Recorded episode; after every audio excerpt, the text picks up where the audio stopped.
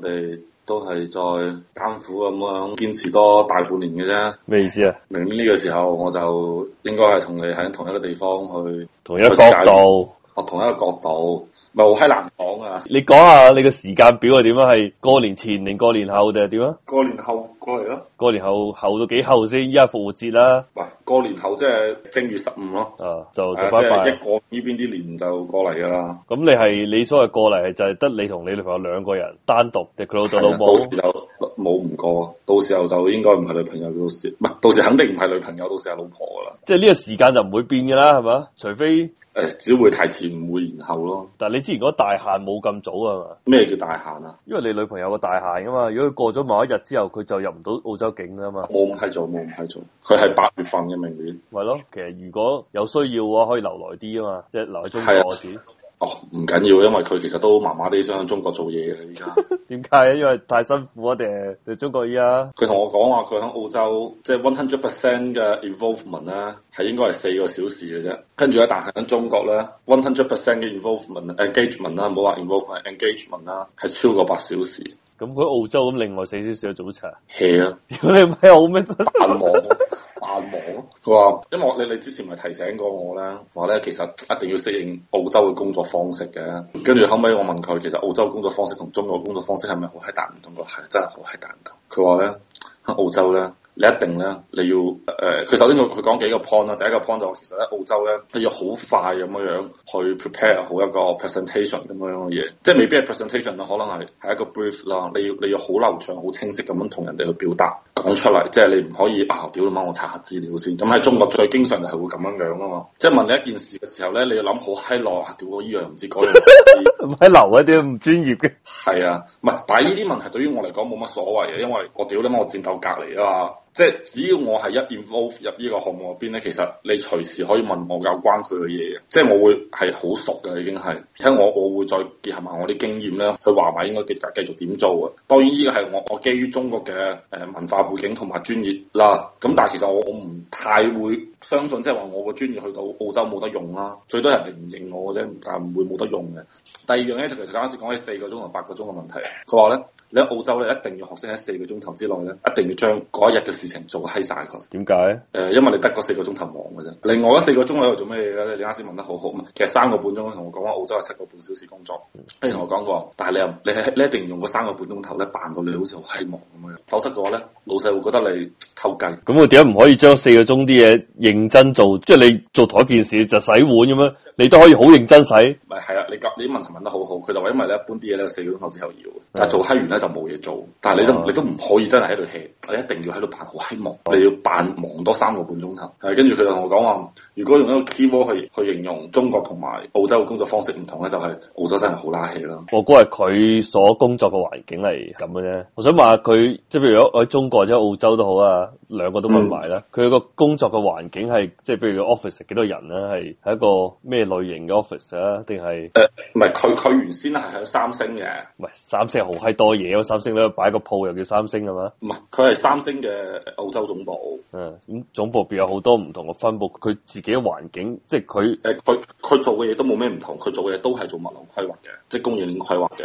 佢個 team 人有個數目噶嘛，即係你我你工作你唔誒係話一百個一齊做嘢係嘛，你係你個 team 人可能三個或者五個，你你信我啦，屌那星嗰條天人一定唔會少過響中國，因為佢佢喺中國呢條 team 咧，即係據我所知咧，係應該係有最多一到兩個 supporter 係係 under 喺佢條拉下邊嘅，呢個係 fix 嘅，跟住有兩三個咧係啲 contractor，即係係嗰啲呃即係外包出去啊嘅。，係外包出去嘅，係啊，但係嗰啲咧其實冇戰鬥力嘅，誒、只要冇戰鬥力，你唔好外包俾佢咪係咯，外包第二個有戰鬥力嗰屌。呃人工太閪低冇得揀，係啊，所以咧就其實你講人均戰鬥力嘅話，就肯定係澳洲強啦，呢、個唔使傾噶啦。唔係因為我咪同佢講過澳洲嘅勞工法例啊，佢係冇話中國咩賠償呢閪嘢啊嘛，佢只要話提前幾多個禮拜通知你拜拜咁，你就要走噶啦嘛，或者係可以話佢要你今日走都得嘅，不過佢提前幾個禮拜嗰幾禮拜工資要出齊俾你。哦，即係如果你係美國試用期咧，就可以今日叫佢拜拜，今日走，一分錢都唔使多俾你嘅。咁如果過咗試用期咧，就可能係如果冇記錯啊，因為我冇試過啲情況，可能四個禮拜或者兩個禮拜，即係俾兩到四個禮拜俾佢揾工嘅啫。哦你最閪最閪叻做到 director 咧，六個禮拜揾工。哦，咁好啊！唔係就俾六個 咁中國一般，咁中國一般都會俾足你一個月嘅，唔係啊！我意思話冇得補償啊，即係佢炒你，你一分錢都唔會補償你嘅。中國有勞動合同法嘅喎，我老豆唔係咁同我講喎，佢話你做咗幾多年嘢，就要按照嗰幾多年出幾多個月俾你嘅 N 加幾啊嘛，N 加二定嗰啲係你阿媽閪遇着公司裁員，咁你俾人炒唔係裁員咩？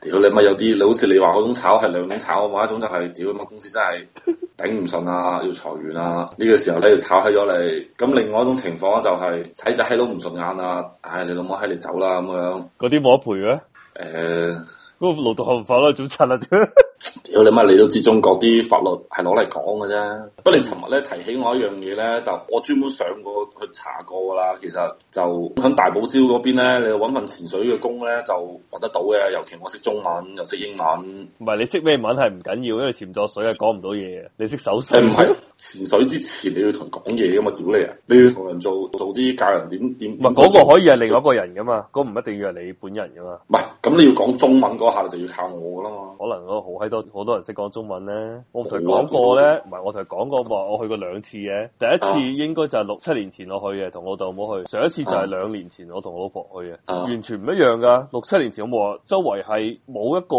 講中文嘅人嘅，但係兩年啊前去就已經係嗰啲即係同樣出海啊，出海嗰嗯啲有啲注意事項咧有中文嘅已經派俾你，嗰啲啲標語都係中文啊，梗係有人識係啊講中文嘅已經係，即係嗰個船上邊講嘢個廣播嗰度啊係有中文嘅啦，所以我就要講兩年前喎，咁可能而家又再過多兩年，或者你你嚟到嗰時係第三年啊嘛，可能就已經完全你你要諗一樣嘢，就係話咧，澳洲嘅中文潛水教練咧，佢點都冇可能好似馬拉啊或者泰國咁 popular，因為咧我睇過呢啲佢嗰啲招聘啟事啊，佢全部有一個要求就一定要係澳洲嘅 resident 嚟啊。 嗯你如果你唔係 Australian resident 咧，你係冇得做嘅。咁你阿媽係澳洲嘅居民啦、嗯，咁正常嚟講就最多咪 A、B、C。你我唔一般你技術移民嗰啲好閪難嘅，我冇技術移民咯，但係你乜你技術移民你唔會走去做潛水教練噶嘛？屌你！咁我技術唔係潛水啊，如果我係潛水好閪叻，可能我都真係做。 但係潛水員冇得俾你做技術移民噶嘛。即係潛水唔係技術移民嗰難 啦。係啊，所以咧個競爭嘅激烈程度咧應該係唔高嘅。啊呢樣嘢咧我係 confidence 嘅，唔係而且我睇到佢啲收費啲咩嘢，嗯我覺得咧應該去做 instructor 咧一個月咧三千零蚊咧應該係保得住嘅。佢仲要同你講就係話，可能兩種啦，一種就係 mid term 啦，或者即係其實佢就講五四到六個月嘅。咁如果咧平時咧你你願意做 freelancer 咧，其實你將你嘅時間同你講，其實佢隨時可以俾你去過去做嘢嘅幫手啊。即係其實證明咧大堡礁咧其實係有市場咯。咁而且依家屌越嚟越多中國人去澳洲玩噶嘛，咁我過到去我未必淨係帶潛水，我我乜閪都得噶啦嘛。如果我你導遊喺邊咗？導遊都得啦，屌你！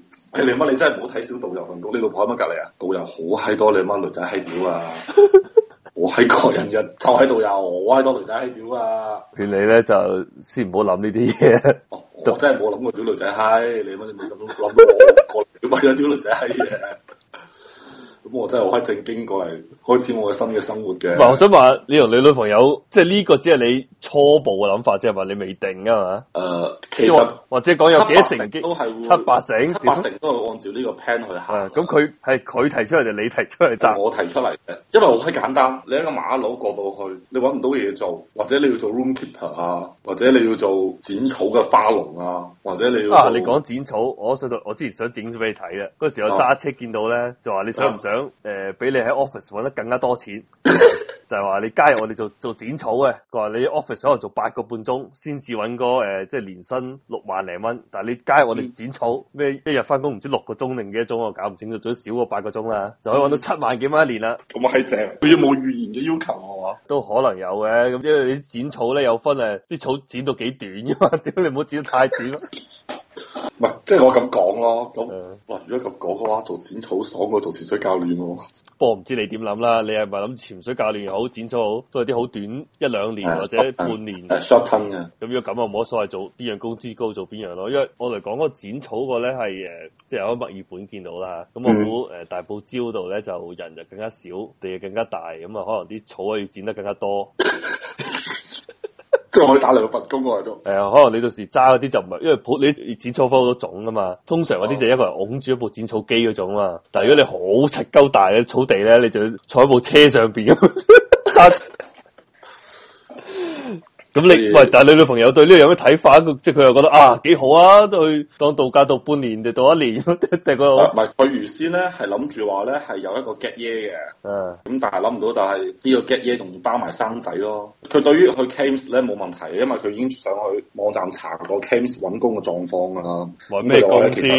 即係都係做翻 analysis 方面嘅工啦。啊咁佢就話咁其實睇落都 OK 冇問題嘅，跟住佢所以有咧其實呃佢有冇去過嗰個地方睇啊？誒佢冇去過，嗱，我想唔我係想因為佢喺澳洲有工作經驗嘅，唔係佢嗰個機係一回事啊！我意思係佢了唔了解嗰個地方啊？哦佢未去過 Cames 嘅，因為海恩斯係一個好一個人地方嚟嘅。首先佢係即係人口好少啊，即係如果十同 三我查我查過啦，十三萬人口，係啊，我估你中國你未去過咁閪少人嘅地方，即係我同佢講十三萬人咧，對於我哋嚟講就係、一個小鎮嘅人口規模 咯，即係我哋喺嗰度大啲嘅村都唔知十三萬人啦。哦，咁屌你乜？你唔可以咁講條村，即係你唔可以攞養基村嚟比啊嘛。唔係養基村可能得幾萬啫，唔係啊，但係東莞好多正常一村都個十三萬以上啊。一個鎮應該就係十三萬以唔內係啦。正常啊嚟講就鎮嘅晒，就鎮可以去到三十萬嘅。哦，屌咁閪多噶，係啊，不過唔好理佢。但係咧，你要我先同佢講樣嘢，因為嗰個地方你話嗰十三萬人咧，雖然我冇數據啊，但係入邊有好大一份比例咧係澳洲土著嚟嘅，所以咧我哦屌，你會有可能我喺路度見到有啲土著，因為土著就會經常性咁發癲嘅，即係冇哦發癲啦，總總之會宣泄佢哋嘅脾氣或者。係啊，所以你晚黑即係特別太陽落山之後，如果喺條街度冇咩人，跟住又見到有喺度大聲嗌啊咩咁嗰只，佢回歸大自然嘅表現嚟。